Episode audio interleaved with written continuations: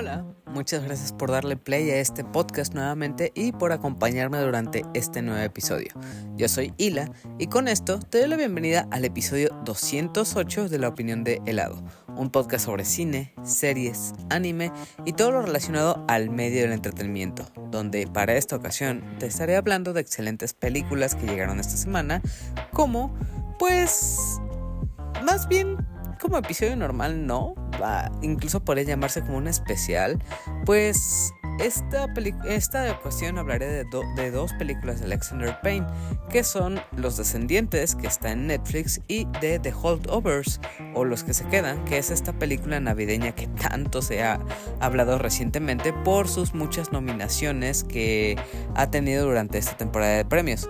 Pero para que no sea solo un especial de Alexander Payne, pues también hablaré de otras cosas como la película de Con todos menos contigo o Anyone But You, una rom-com que terminó gustándome más de lo que esperaba por el eye candy que tiene, y también de The Beekeeper, una imitación súper diluida de John Wick pero interpretada por Jason Statham.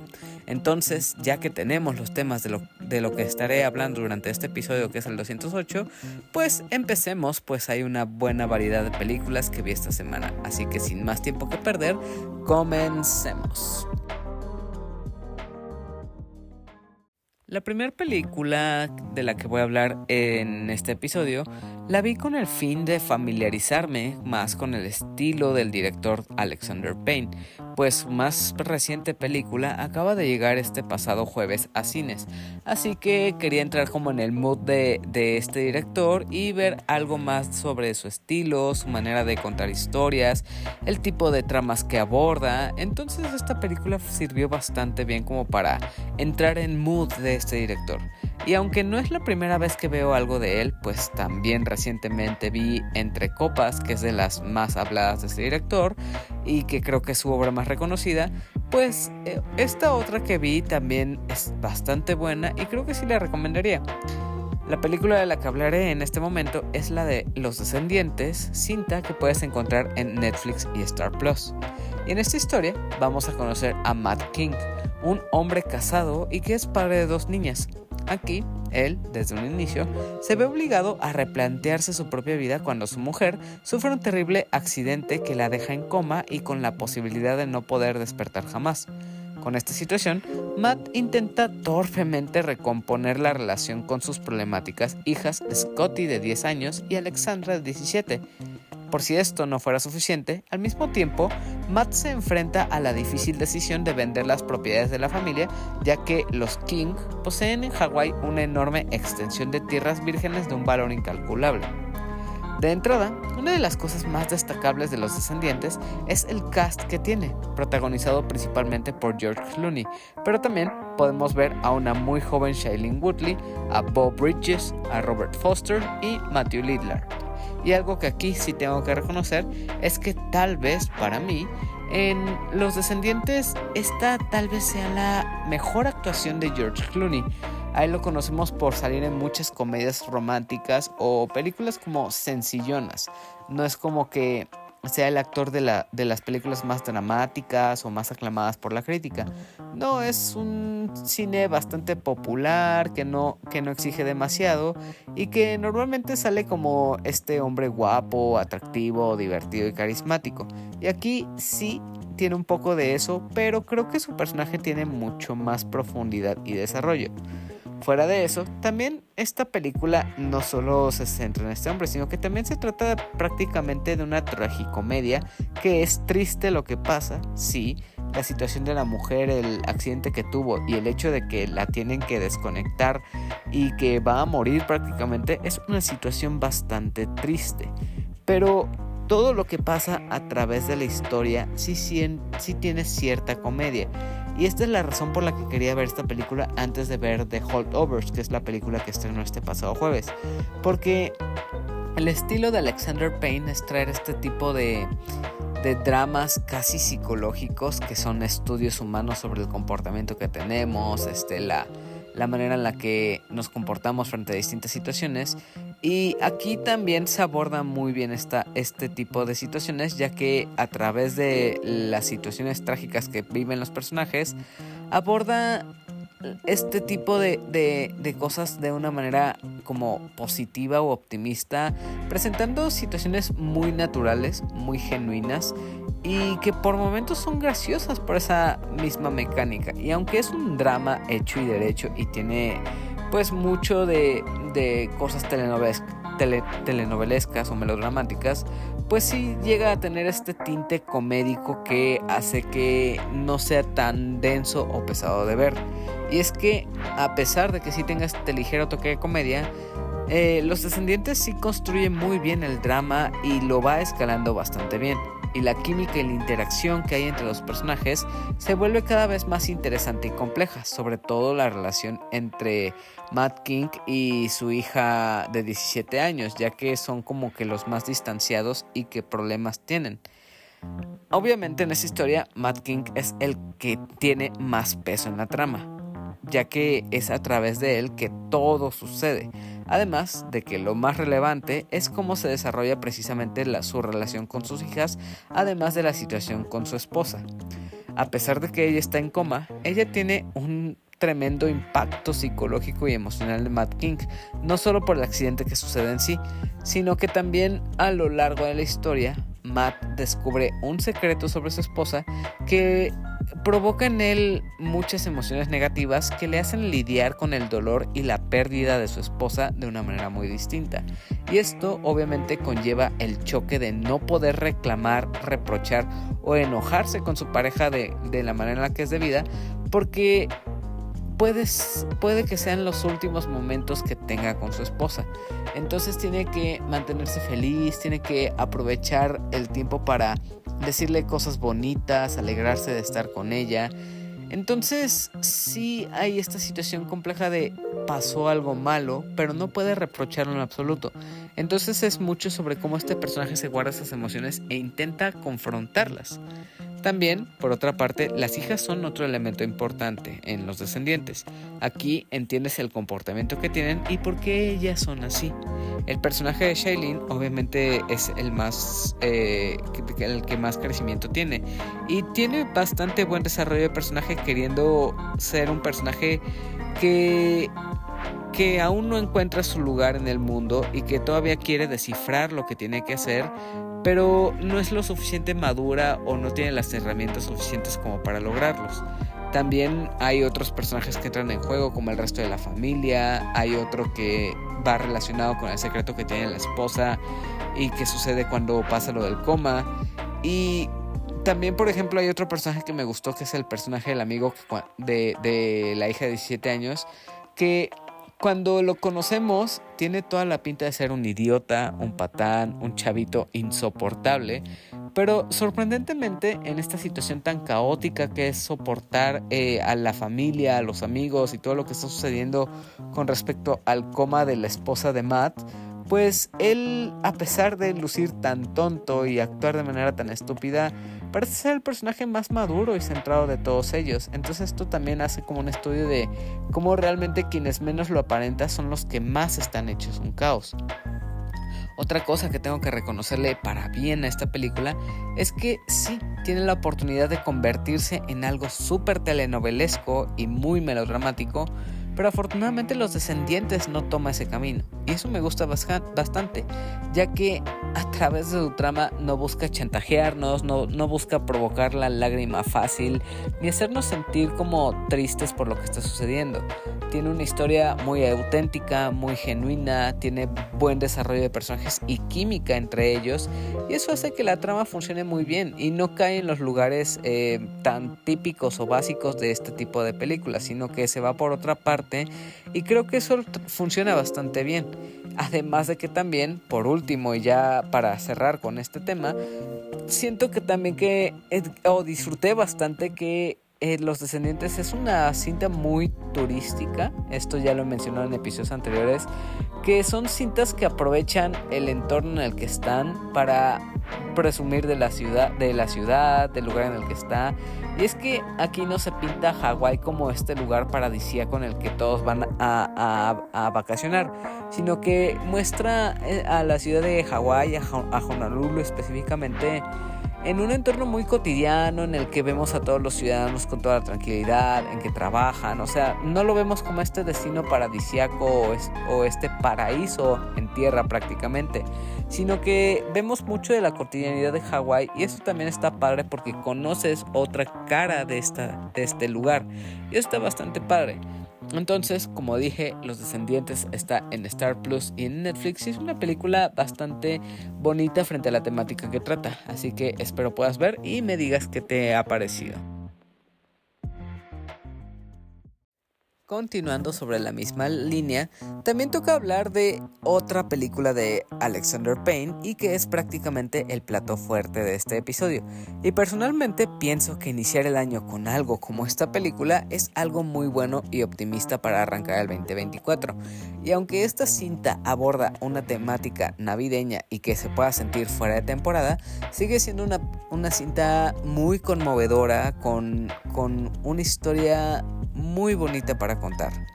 Esta película, como dije, también es de Alexander Payne y lleva por nombre The Holdovers, cinta que estrenó el pasado jueves en cines y es de las películas más fuertes que llegaron para esta temporada de premios.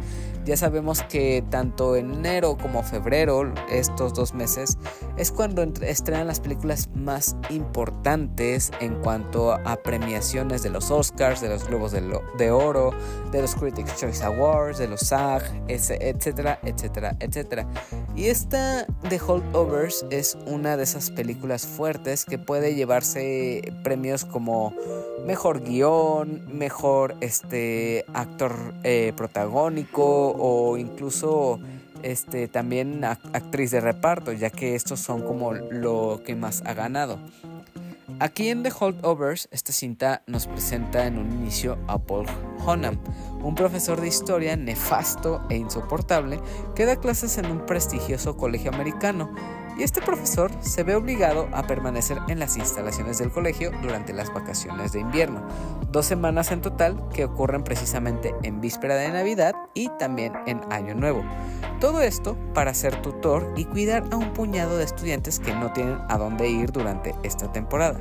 También esta cinta nos muestra a Tolly, un estudiante muy inteligente pero problemático debido a sus propios traumas que de manera sorpresiva pues este chico iba con toda la ilusión de que iba a salir de vacaciones y se iba a poder surfear o pasarla bien, pero de manera pues imprevista se entera que su mamá no lo va a recoger, pues ella, de manera muy egoísta y mal plan, prefiere pasar las fiestas con su nueva pareja.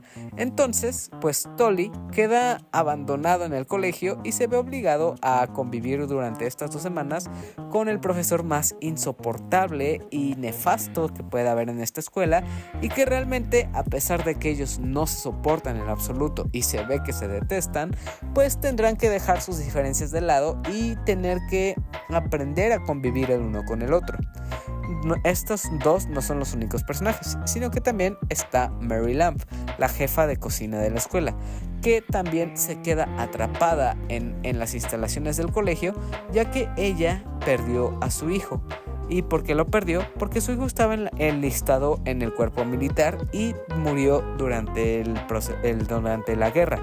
Entonces, pues ella no tiene motivos para volver a casa, ya que su hijo no está, la va a pasar sola y pues esto sería una situación muy depresiva. Entonces la mejor manera de lidiar con las temporadas, pues que en donde más se reúne la familia y donde más se promueve este amor de, de familia, pues ella la pasaría fatal. Entonces prefiere quedarse en, en, las instalaciones y aquí es donde estos tres personajes entrarán en conjunto.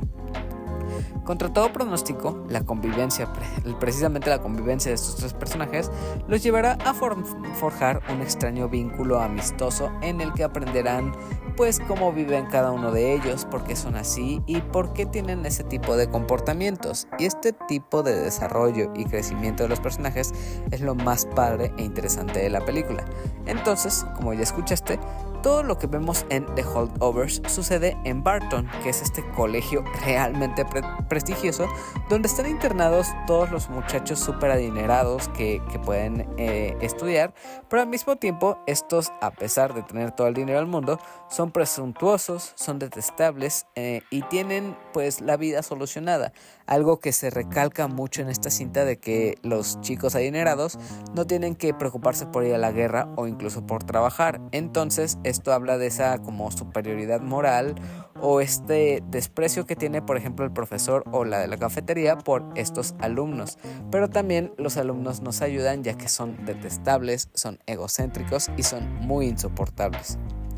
Como puedes ver, el enfoque principal de esta película se centra en estos tres personajes que ya te conté. El profesor Honam, eh, Mary y también este Tolly, que son tres personajes muy distintos y que realmente no congenian del todo, pero la situación en la que se ven enredados los termina uniendo. Y es que si algo coinciden estos tres personajes es que ellos a, sí son solitarios, son personajes perdedores e incluso son deprimentes. No son como los personajes más llamativos o perfectos o que tienen las cosas pues para bien que nos vayan a agradar, sino que tienen muchas carencias y realmente son muy notorias y eso es algo que caracteriza a estos personajes. Y a través de esta situación que son los perdedores, que son los que se quedaron atrás, pues se retrata muy bien la inmadurez y rebeldía con el joven Tolly, la, soberbia desmedida y el ser detestable con el profesor Honam, y el duelo y la depresión o, el duelo y la depresión con la cocinera. Pero sobre todo estos tres lo que más los aqueja es esa soledad que sienten. Por ejemplo, hablando ya, eh, centrándonos más en los personajes, por ejemplo tenemos a Paul Honam, que es este profesor de historia que al inicio lo odias por su comportamiento. Y es que sí, desde un principio es odioso, trata mal a sus alumnos, se siente como el más culto del mundo y eso hace que sea un personaje que nos caiga mal a nosotros. Y es que todo el tiempo actúa con esta superioridad y trata a todos con la punta del pie y de verdad que se gana este distintivo de ser el profesor más odiado de todos. Y es que se siente realmente el más culto e inteligente. Pero dentro de todo esto, pues prácticamente al ser tan insoportable se ha ganado el odio y repudio tanto de alumnos como maestros. Entonces, el quedarse a cuidar de las instalaciones del colegio y a los alumnos que, que se quedaron, ya que Tolly no es el único que se va a quedar aquí, pues lo ponen como castigo para que aprenda de que no debe sentirse superior a los demás.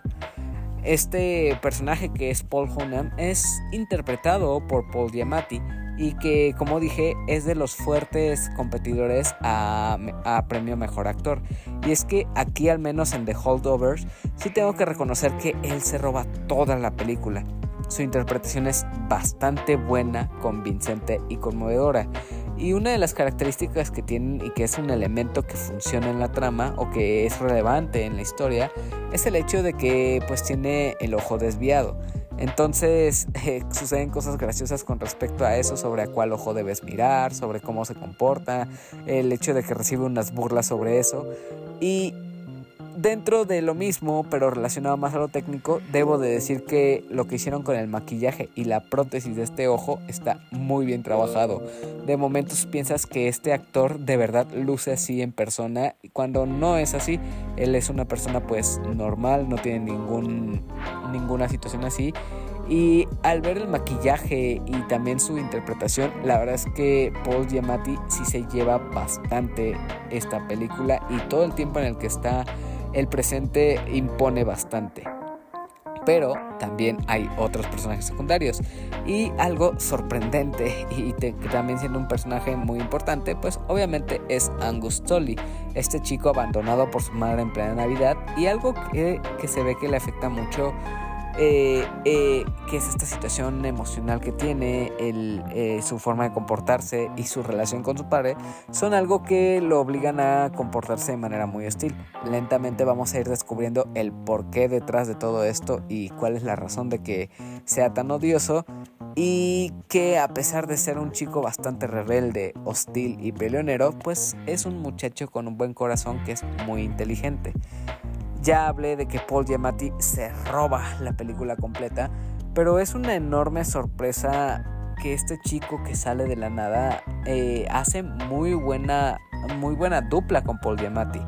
En este personaje vemos realmente un, anhelo por una verdadera familia, sobre todo en estas fechas, ya que Tully no, no comparte esta sensación de familia porque pues prácticamente está abandonado.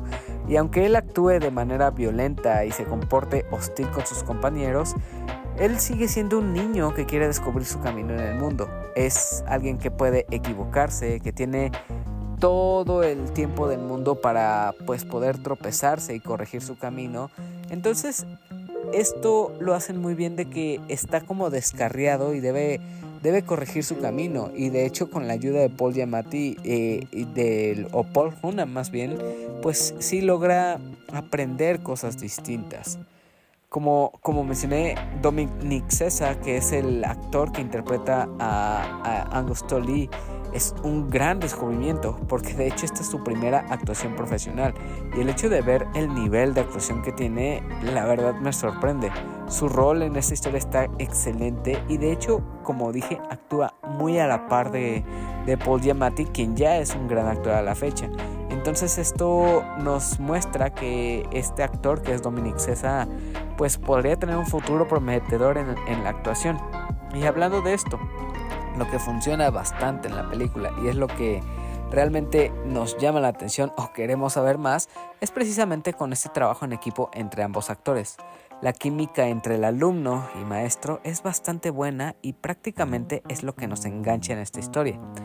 El tercer personaje también aquí es la cocinera, quien es una mujer que está destrozada por haber perdido a su hijo y, que pues obviamente la guerra fue la que se lo llevó. Entonces al estar sola esa Navidad ella prefiere pasarla trabajando para no pensar en la familia o sufrir aún más por el duelo. Ella también tiene su carácter, así como los otros dos personajes, pues es alguien un poco volátil a la hora de comunicarse, pero al final también empatizas con ella por su sufrimiento y pues eh, a lo largo de la historia pues ella va desahogándose y va soltando poco a poco todo ese dolor que, va guardando. Entonces al final mm, terminamos conociendo a tres personajes que sí son imperfectos, pero son bastante humanos y empatizamos bastante con ellos.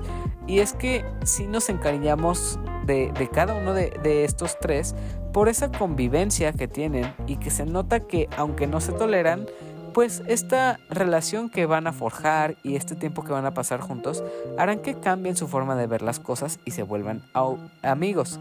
Y es que esta relación que tienen y este crecimiento que hay es bastante auténtico, pues no es como que veamos una transformación completa de los personajes.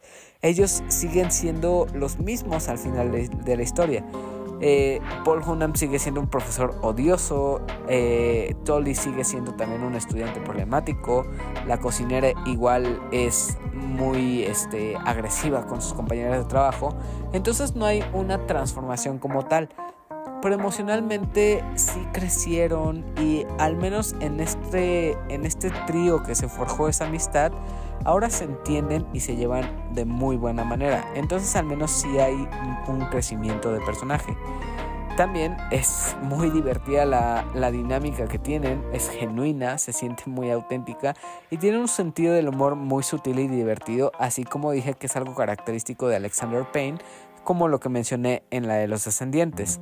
Y es que al final de eso habla esta película, del cómo nosotros conectamos con los personajes y cómo ellos se relacionan.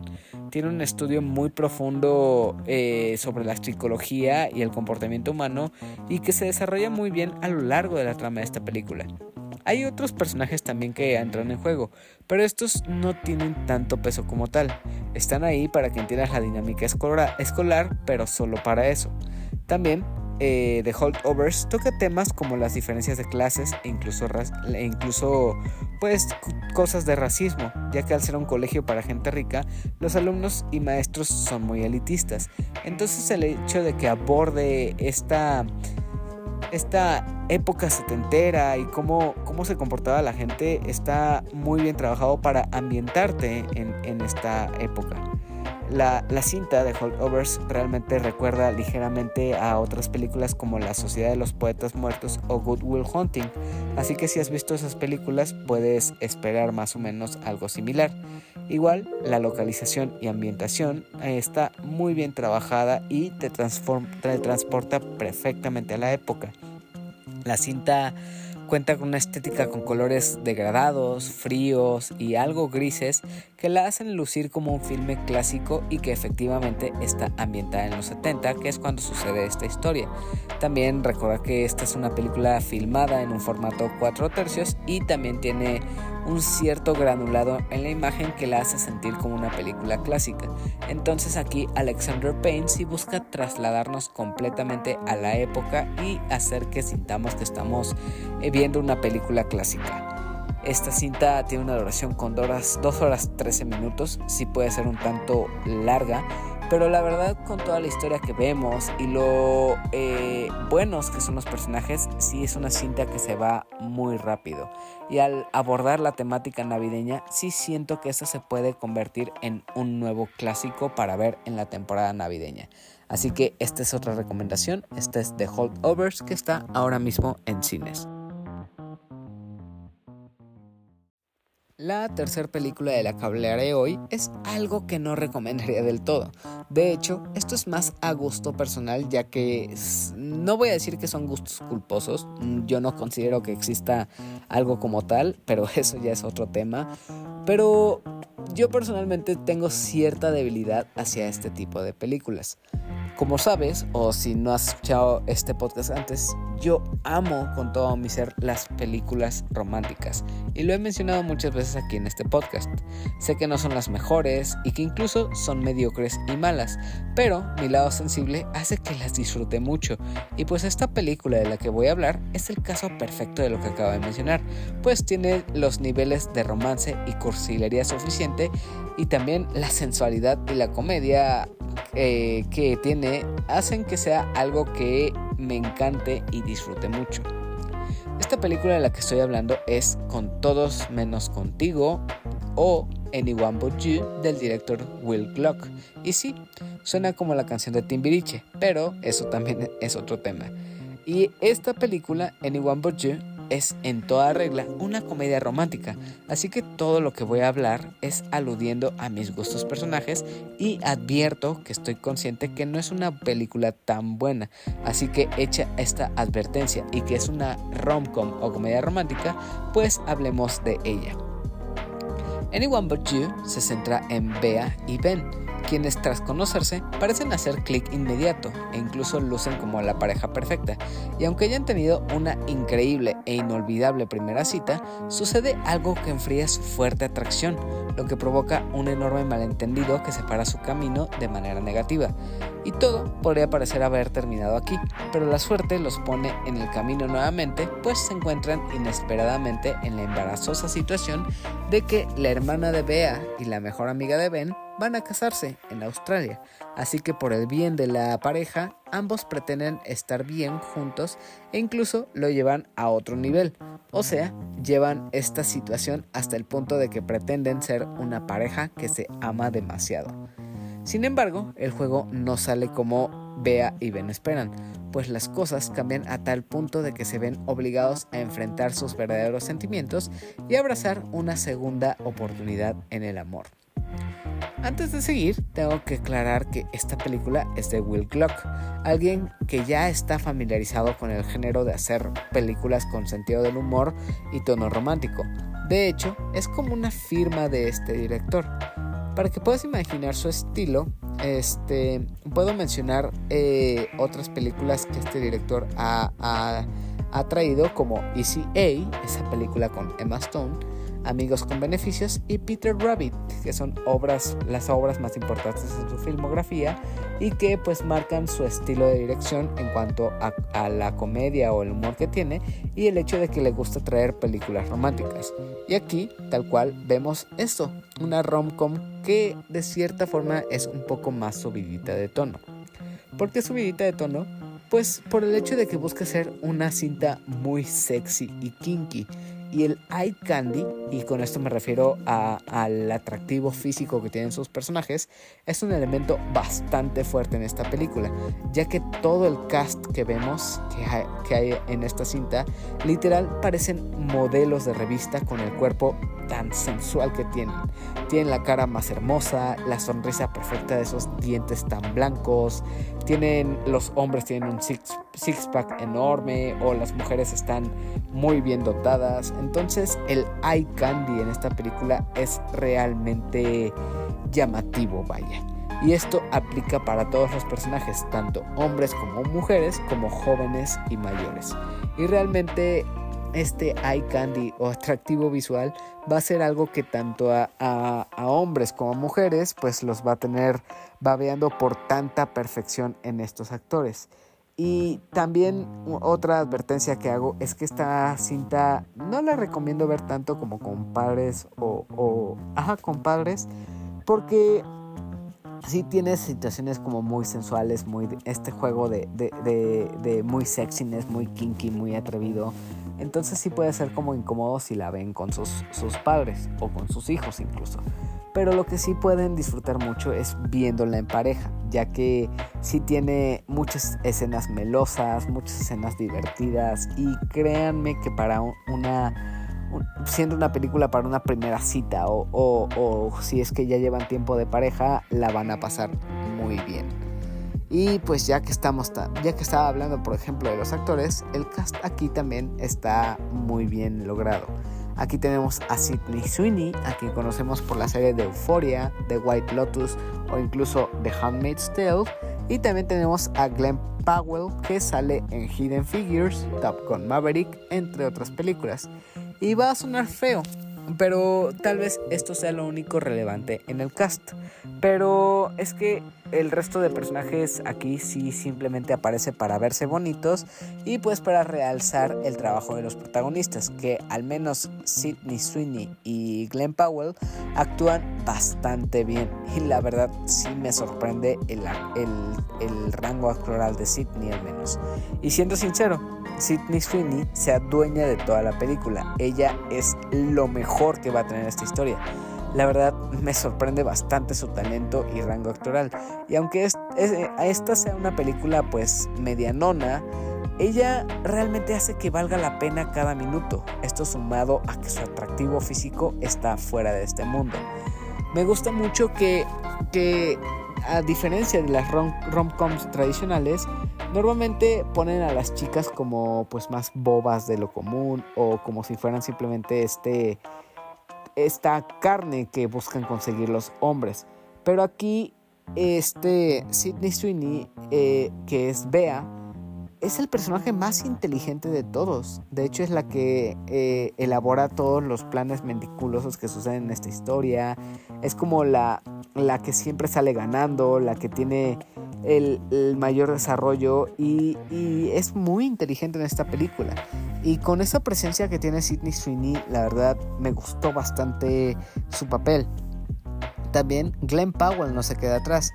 Y aunque aquí interpreta al típico chico guapo y fornido, pero de cierta forma tonto, tiene momentos en los que verdaderamente brilla y te cae muy bien. A veces sí pasa como este chico tonto que, comete errores, que, que se siente mucho y que pues es el típico galán atlético que todos quieren, pero sí logra tener cierta profundidad emocional en la que hablan de sus inseguridades sobre el ghosting o sentirse abandonado y la inseguridad que esto provoca. Y es que esa, esa interacción que tienen sí realza mucho esas emociones que sienten. Tanto con, Sidney, con, con Bea, que ella no sabe qué es lo que quiere para su vida, como con Ben, que realmente él quiere una cierta estabilidad y es algo que no encuentra del todo. Y es que realmente lo que hace que funcione esta película es precisamente eso, la química que tienen estos dos actores, ya que realmente lucen y parecen la pareja perfecta. Y de hecho llegaron a tal punto en cuanto a su dinámica y su amistad que incluso mientras fueron los rodajes o la grabación de esta película, hubo rumores de que ambos actores le fueron infieles a sus parejas mientras estuvieron juntos grabando. Entonces esto habla de esa amistad y esa dinámica que desarrollaron juntos al grabar esta película. Pasando ya a lo divertido que rodea a Anyone But You, esta definitivamente es una excelente rom-com que con riesgo a ser cancelada se atreve a ser descarada eh, al nivel de las romcoms clásicas, ya que hay mucha sexualización de los personajes. Hay muchas escenas con escotes bastante pronunciados, eh, escenas con ropa mojada o incluso desnudos o semidesnudos. También hay mucho juego sensual bastante obvio en el que ponen a, a mujeres y a hombres a exhibir su cuerpo de maneras ridículas. Pero junto con eso también eh, a pesar de que son elementos clásicos, también aplica otros elementos modernos del género que incluso para mí la convierten en otra de mis romcoms favoritas y también un nuevo clásico del género. La verdad sí me veo a mí mismo viendo esta película una y otra vez en un futuro porque la verdad me reí bastante, disfruté bastante la película y me gustó lo que presentó. Y es que mucho de este tipo de escenas con desnudos y con chistes y, y con interacción romántica. Pero créeme, la película es verdaderamente divertida e hilarante. Y no exagero, no fui el único que estuvo bastante entretenido con esto ya que en la sala en la que me tocó ver esta cinta, todos estaban riendo a carcajadas y verdaderamente había un escándalo enorme. Eso sí, Anyone But You no escapa de tener errores y agujeros argumentales. Por ejemplo, algo que no me gustó tanto es que hay varias escenas y situaciones ridículas que son absurdas y súper estúpidas, y algo que me molesta con ellas es que nos toman a la audiencia por estúpidos, ya que caen en la típica situación de sobreexplicar lo que está sucediendo o burlarse de nuestra capacidad de entender las cosas simplemente viendo lo que está sucediendo. Igual, también esto podría considerarse como error, eh, eh, como error, pero los personajes son puros estereotipos y caricaturas. Está el chico guapo y la chica pues inteligente que que va a, ligarse al otro, está la pareja que se va a casar pero va a tener conflictos y se va a querer separar en algún momento, los conflictos, los padres posesivos que no dejan en paz a la hija. Entonces los personajes están súper, súper cliché y son una exageración del cliché. Entonces esto puede cansar a algunos. También, a veces por momentos, esta cinta parece una simple playlist de puros videos musicales, lo cual para algunos podría ser una queja ya que vemos una constante, una, una banda sonora o un soundtrack más bien muy encimoso, en el que vemos canción tras canción, tras canción, tras canción. Y esto a mí la verdad no me molestó tanto. A mí el soundtrack me encantó porque hubo varias canciones que me gustaron tanto que sí quise agregar a mi playlist. Entonces, encima de que me, estaba divirtiendo, me estaba riendo bastante y me estaba conmoviendo esta historia de amor, había mucha música que yo, yo personalmente disfruté bastante. Regresando a lo bueno, todo lo visual que vemos en la película es bastante padre. Tiene un estilo visual y cinematografía que aprovecha bastante bien la ciudad de Sydney, Australia, ya que las locaciones que vemos, las casas, los paisajes, eh, eh, la playa, el mar, o sea, aprovecha todas las locaciones que visita de manera muy buena. La verdad que sí te hace tener esta necesidad de conocer Australia y esta ciudad y es que luce muy bonita la ciudad y es que sí hay un derroche de dinero impresionante. Se nota que esto es, tenemos un cheque en blanco y podemos hacer lo que queramos.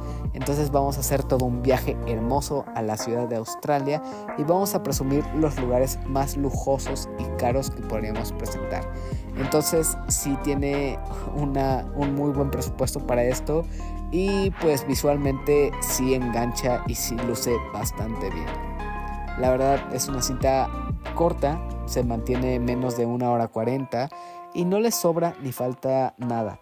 Como dije, es una rom-com, esto puede alejar a varios y lo entiendo, pero aludiendo a mi lado sensible y el, que, el hecho de que yo disfruto bastante estas películas, pues yo sí terminé muy, muy divertido y entretenido. Y es que también, pues, Anyone But You realmente da un respiro a todo lo bueno que llega en cuanto a cine eh, premiado en esta temporada.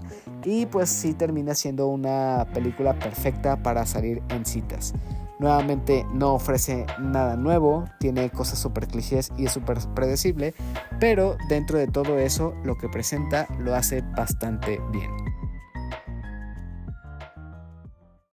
El último tema de este episodio también es una anti-recomendación de cierta forma, y a veces me pregunto por qué veo y hablo de estas cosas, pero, de no hacerlo, el episodio habría sido súper corto, y pues quién sabe, igual estas películas que considero como malas, puede que a ti te llamen la atención, y aunque pues ya hablé de, de, de esta Anyone But You que a mí me gustó bastante, esta la disfruté y creo que sí puede haber un público para esta película que sí se entretenga bastante.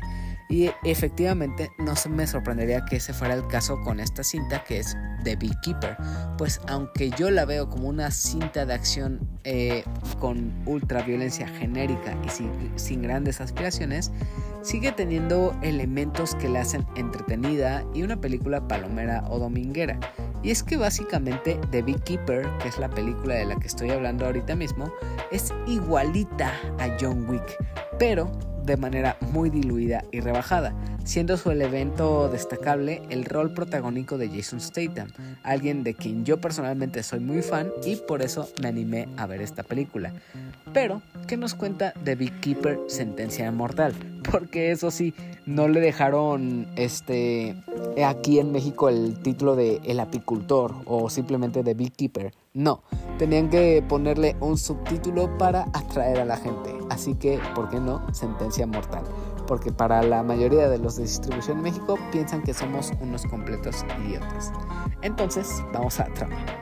La historia comienza con Eloise Parker, una profesora jubilada que vive sola en el campo de Massachusetts. Junto con ella vive un inquilino que ocupa el garaje. Este hombre se llama Adam Clay, un hombre que también lleva una vida tranquila como apicultor sin provocarle ni buscar problemas a nadie. De un día a otro, Eloise cae en una estafa de phishing y le roban más de 2 millones de dólares, lo que conforma la mayor parte de sus ahorros que de hecho pertenecen a una organización benéfica que ella dirige.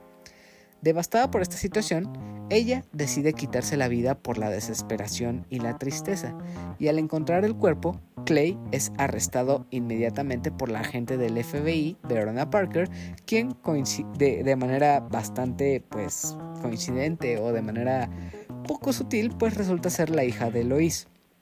Después de que se determina que la muerte de esta mujer fue un suicidio, Clay es liberado ya que él es inocente. Verona le dice a Clay que el grupo que robó a Eloise ha, estado en el radar del FBI durante un tiempo, pero que es difícil de rastrear y poder apresar.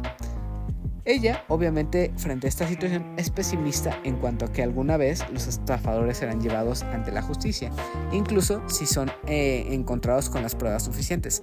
Así que, a pesar de que ella ya dé el caso cerrado, pues Clay no se va a rendir tan fácil, ya que él contacta a una agencia de, de, profesionales eh, cazarrecompensas a la que él estuvo integrado eh, para poder encontrar a los estafadores responsables y así es como nosotros descubrimos que Beekeepers, lejos de ser un eh, apicultor normal y corriente, es una organización súper secreta que busca pues eh, atacar a los criminales más grandes del, del país. Básicamente, como puedes escuchar, Beekeeper es otra película súper genérica con un personaje prácticamente inmortal que puede contra todos y cuyo único fin de esta cinta pues es entretener a través de su violencia desmedida y exagerada. Siendo honesto, ese argumento no por el, el, argumento que tiene esta película no puede ser más mediocre y absurdo. No tiene ninguna profundidad narrativa ni algún desarrollo que vaya más allá de un hombre que va a pelear contra muchos criminales y los va a vencer a todos. Y esto solo es una excusa para poner a Jason Statham a repartir golpes a villanos que claramente, aunque sean más de 10 y estén armados hasta los dientes, no podrán contra él. Y eso es lo que prácticamente atrae al público. Jason Statham. Él es realmente el dulce que vamos a tener en esta película. Y lo entiendo. Yo también amo a este actor con todo mi ser. Me encantó en Crank, me encantó en Hobson Show, me encantó en Megalodon. Así que obviamente al ver que The Beekeeper iba a ser con este actor, pues esto hace que yo quiera verla. Y es que este actor tiene un talento y carisma increíble. Entonces entiendo por qué, por qué hay tanta gente queriendo ver esta cinta. Y pues eso vende bastante bien.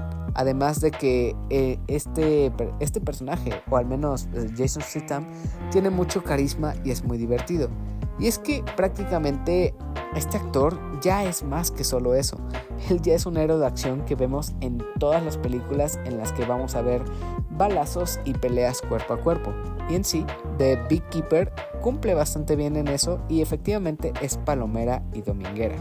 Aunque, como dije, The Beekeeper, The Beekeeper no tiene grandes aspiraciones, es vacía, no tiene profundidad narrativa, no tiene desarrollo de personajes, no es profunda y es bastante mediocre con lo que nos entrega. Incluso puede considerarse esto como otro fracaso o tropiezo para la carrera de David Ayer, alguien cuya carrera ya está demasiado manchada, pues ha dirigido esa versión nefasta de Suicide Squad con Jared Leto que terminó arruinando su carrera. Pero, pues esto es triste porque David Ayer sí tiene una buena filmografía en cuanto a películas de acción. Aquí personalmente lo que creo que es el gran problema con Beekeeper es que se toma demasiado en serio cuando puede ser completamente absurda. Esta película es mediocre en toda la extensión de la palabra y eso estaría bien si abrazara su exageración y ridiculez y lo llevara al límite, pero no, no lo aprovecha y contrario a eso, quiere tomar un giro bastante serio y realista, lo que la termina arrastrando y haciendo que sea más bien decepcionante. Y por cierto, es real lo que dije de que, de que esta cinta quiere imitar e igualar a John Wick en todo sentido. De hecho, la trama, una, una vez la ves desarrollándose, puedes encontrar varias similitudes con las primeras películas de John Wick, pero a diferencia de esta saga icónica de acción, esta no logra ser así de vistosa o épica ni logra levantar lo suficiente.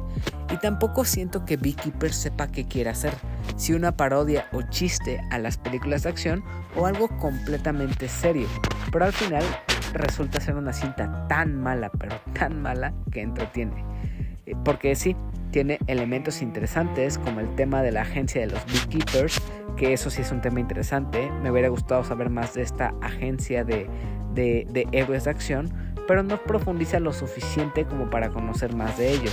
Y también, además de este tema interesante que no lo aprovecha del todo, siento que las escenas de acción están bastante buenas, pero también su punto débil es su, nula, su nulo desarrollo de trama y profundidad de personajes. Por ejemplo, algo que funciona bastante mal aquí es los villanos, que la verdad son un muy mal chiste. Todos ellos son el arquetipo cliché del villano con mirada de malote, con voz gruesa y rasposa, que simplemente está ahí para ser asesinado por nuestro protagonista. También siento que a pesar de contar con un gran elenco conformado por Jason Statham, Josh Hutcherson y Jeremy Irons, Desafortunadamente, ninguno de ellos logra que esta cinta repunte o que destaque encima del resto, y es que al final sí están muy desaprovechados. Al final, no diría que esta es la peor película que podría haber, pues honestamente las escenas de acción me gustaron y están, están bastante bien producidas, pero realmente no pude conectar con la historia totalmente. Y la verdad me desconecté totalmente, no, no quise ni ponerle atención a la historia y solo me centré en las escenas de las peleas, que era lo que valía la pena. Y pues de eso básicamente se trata Beekeeper. Es una película para desconectar el cerebro y no pensar en nada. Pero sí la consideraría, sí, sí la consideraría como un fracaso en taquilla. Y esto me sorprende, porque la película está abierta para continuar en una secuela. Así que a ver qué pasa con esta película en un futuro y esperemos que no continúe porque la verdad sí fue un fracaso. Pero conociéndome y sabiendo que Jason Statham está en este proyecto, muy seguramente termine viendo la segunda parte por más mala que esté. Así que esto fue Beekeeper y la puedes encontrar en cines. Y pues esos fueron los temas de este episodio que fue el 208. Espero que todos los que hablé te hayan gustado y me puedas contar ya sea en redes sociales como, como X, como Facebook, etcétera, o también en YouTube o Spotify, pues qué te han parecido estos episodios para saber si lo que traigo semana a semana pues es de tu agrado y te gustan las películas de las que voy hablando. Y pues ya que terminamos de hablar de todo este que fue el plato fuerte del episodio que fueron las películas, es momento de pasar a los saludos. Esta vez no hubo mensajes o preguntas, así que vayamos directamente a los saludos de cada episodio. Saludos y abrazos para Aline, también para Elenita Bustamante que pide su saludo en el día 75 de enero, que ya se acabe enero. También saludos a Seth Cosnar, a Javier Castañeda, a Brunita, a Daily Pineda, a Enrique Mosqueda, a Mauricio Garduño, a Zoila Barmota, a Sabo y de Firesoul, a Paquito, a Sejim de Alaventura, a Seth Cosnar, a Mike y Juan Su de Fugitivos Podcast, a Sam Lira, a Alex, a Rob, a Ingenierillo, Eddie y Samper, a Bunny y Alberto, a César o señor Scroto y a todo el equipo de Dream Match, a Burning Hunt, a Daggett de la presa de Daggett, a Miguel y Ramiro de Para Dormir Después Podcast, a Cadasco, a Ryunjun, a Andy, a El Bicho, a Adam del Podcast Beta, a Guillermo Angustiable, a Omar Mosqueda, a Mr. Suki y por último a Rol, Tito y Manu del Bolo Bancast. Igual, como tradición de cada episodio, te invito a que escuches a otros podcast amigos como lo son el Podcast Beta, Bolo Bancast, Showtime Podcast, Dream Match, A la Aventura, Susurros del Inframundo, Fugitivos Podcast y por último Filme, Tinta y Sangre. Así que ahí está la recomendación de otros podcasts, los saludos y pues nuevamente insisto a que me comentes o me digas qué te han parecido los episodios, los, eh, los temas de los que hablé en este episodio y también si tienes alguna, alguna sugerencia o comentario sobre cómo mejorar este contenido. Así que esto lo puedes hacer pues a través de redes sociales, en X, Facebook, Instagram. Ahí me puedes encontrar a mí personalmente como arroba heladito. Esto es E-L-A-H-D-I-T-O. O también las redes oficiales de este podcast que es opinión de helado igual en todas las plataformas. También pues ahí está la sección de comentarios de Spotify para que puedas decirme qué te ha parecido o también, ¿por qué no?, en YouTube. Y hablando de YouTube, no olvides suscribirte, dejar tu like en este video y coméntame pues qué te ha parecido este episodio. Espero también, además de esto, me puedas seguir en Letterboxd, que es la red social para los cinéfilos, en donde ahí estoy escribiendo mis reseñas o dando alguna puntuación a las películas que voy viendo semana a semana, dependiendo lo que me han parecido. Así que también ahí en Letterboxd tendrás un acercamiento más a lo que voy opinando de distintas películas e incluso series. Así que muchas gracias por llegar al final de este episodio y también obviamente muchas gracias por acompañarme durante cada semana en este podcast. Así que eso fue todo por mi parte. Yo soy Hila y esto fue el episodio 208 de la opinión de helado. Así que como siempre, recuerda, sé una buena persona, persigue tus sueños y apunta al futuro que tú deseas. Adiós y hasta la próxima. Bye.